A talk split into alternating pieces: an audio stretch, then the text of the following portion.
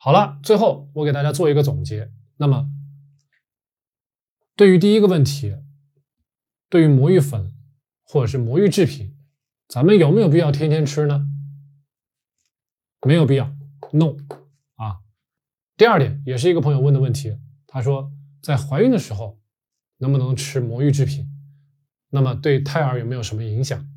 那么咱们刚才也分析了，你吃的魔芋制品越多，那么就意味着你体内可能产生的短链脂肪酸，你可能会产生的这个酮体会更多。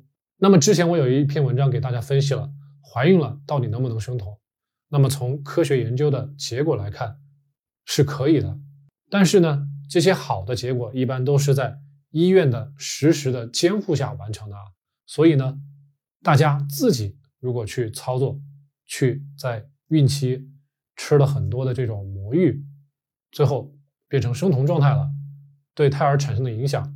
在这一方面还没有科学实验去证实到底能产生多好的效果，或是多坏的效果，一切呢都需要当事人自己去承担啊，去自己去发现到底是好还是不好。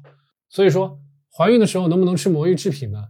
能吃，但是吃多吃少对身体的影响是好是坏，这一方面是没有足够的科学论据给你定论的啊。这个时候呢，如果有谁建议你在怀孕的时候，吃很多的魔芋制品，这个是不科学的，是没有科学做支撑的，所以大家一定要谨慎。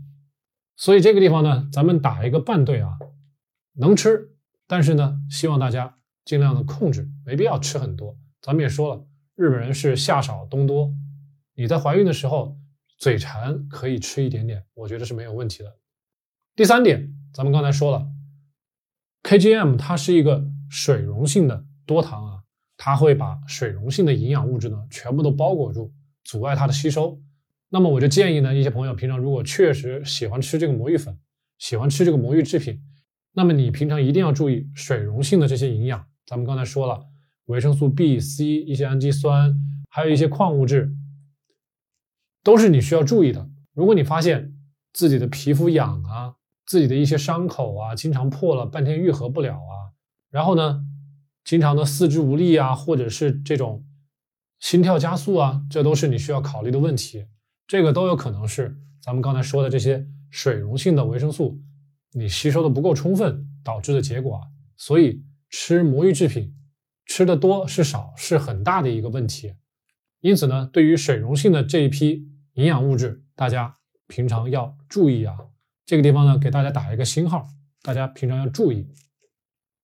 再一个。第四点就是我刚才说了很久的 short chain fatty acids，这个如果影响到你的体重了，那么大家也需要减少你平常吃的魔芋的这个量啊，因为会有这么多比例的聚糖最后转化成为短链脂肪酸啊，所以这一点也是应该你吃魔芋制品需要注意的一点，这都是打星号，大家平常需要注意的。再往下，第五点，因为很多人会说，哎，吃魔芋制品会让自己饱得快啊，这样呢可以少吃一点。但是大家要在脑海里面要明白一个问题啊，就是撑饱了和你真正的身体感觉到满足是两个概念，而且呢和你自己身体里面到底需要多少的营养，需要多少的维生素，需要多少的矿物质，都是不能划等号的。所以在这个地方告诉大家的不是。科学了，这已经是一种心态、一种思维方法了。就是你把肚子撑饱了，不代表着你的身体最后就能健康啊。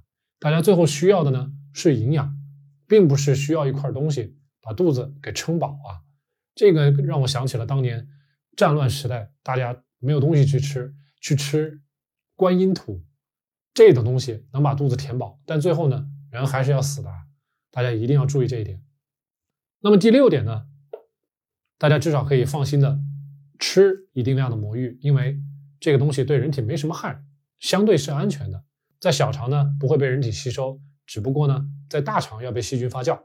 但是总体来说是安全的，所以大家是可以安心的吃。但是这个量到底吃多少呢？是以自己的体重是否停滞下降，是你的减脂受到阻碍了，你的减脂的进程发现哎。我似乎做的都对啊，但是我找不到原因在哪儿，很有可能原因就在你吃的这些魔芋粉里面啊。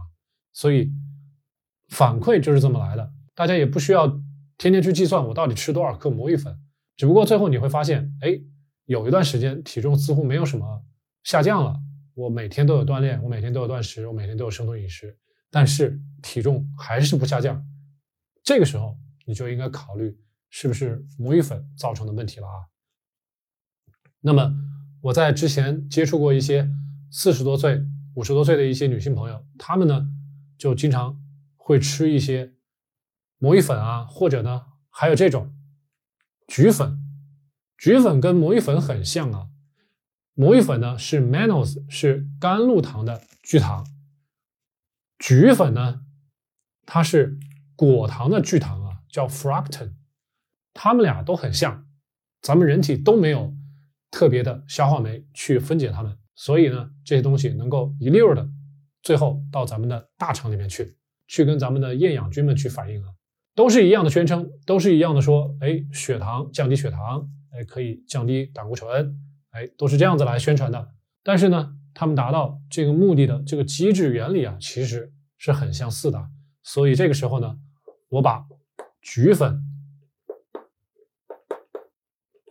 和咱们今天讲的魔芋放到一块儿去了啊，所以大家可以把这两个东西结合到一起，仔细的去思考一下，自己在做低碳、自己在做生酮的时候，到底需不需要这两样物质啊？那么最后一个问题就是，在生酮饮食中，魔芋粉呢、菊粉呢，到底是不是一个必需品呢？那么我可以回答大家，当然不是必需品。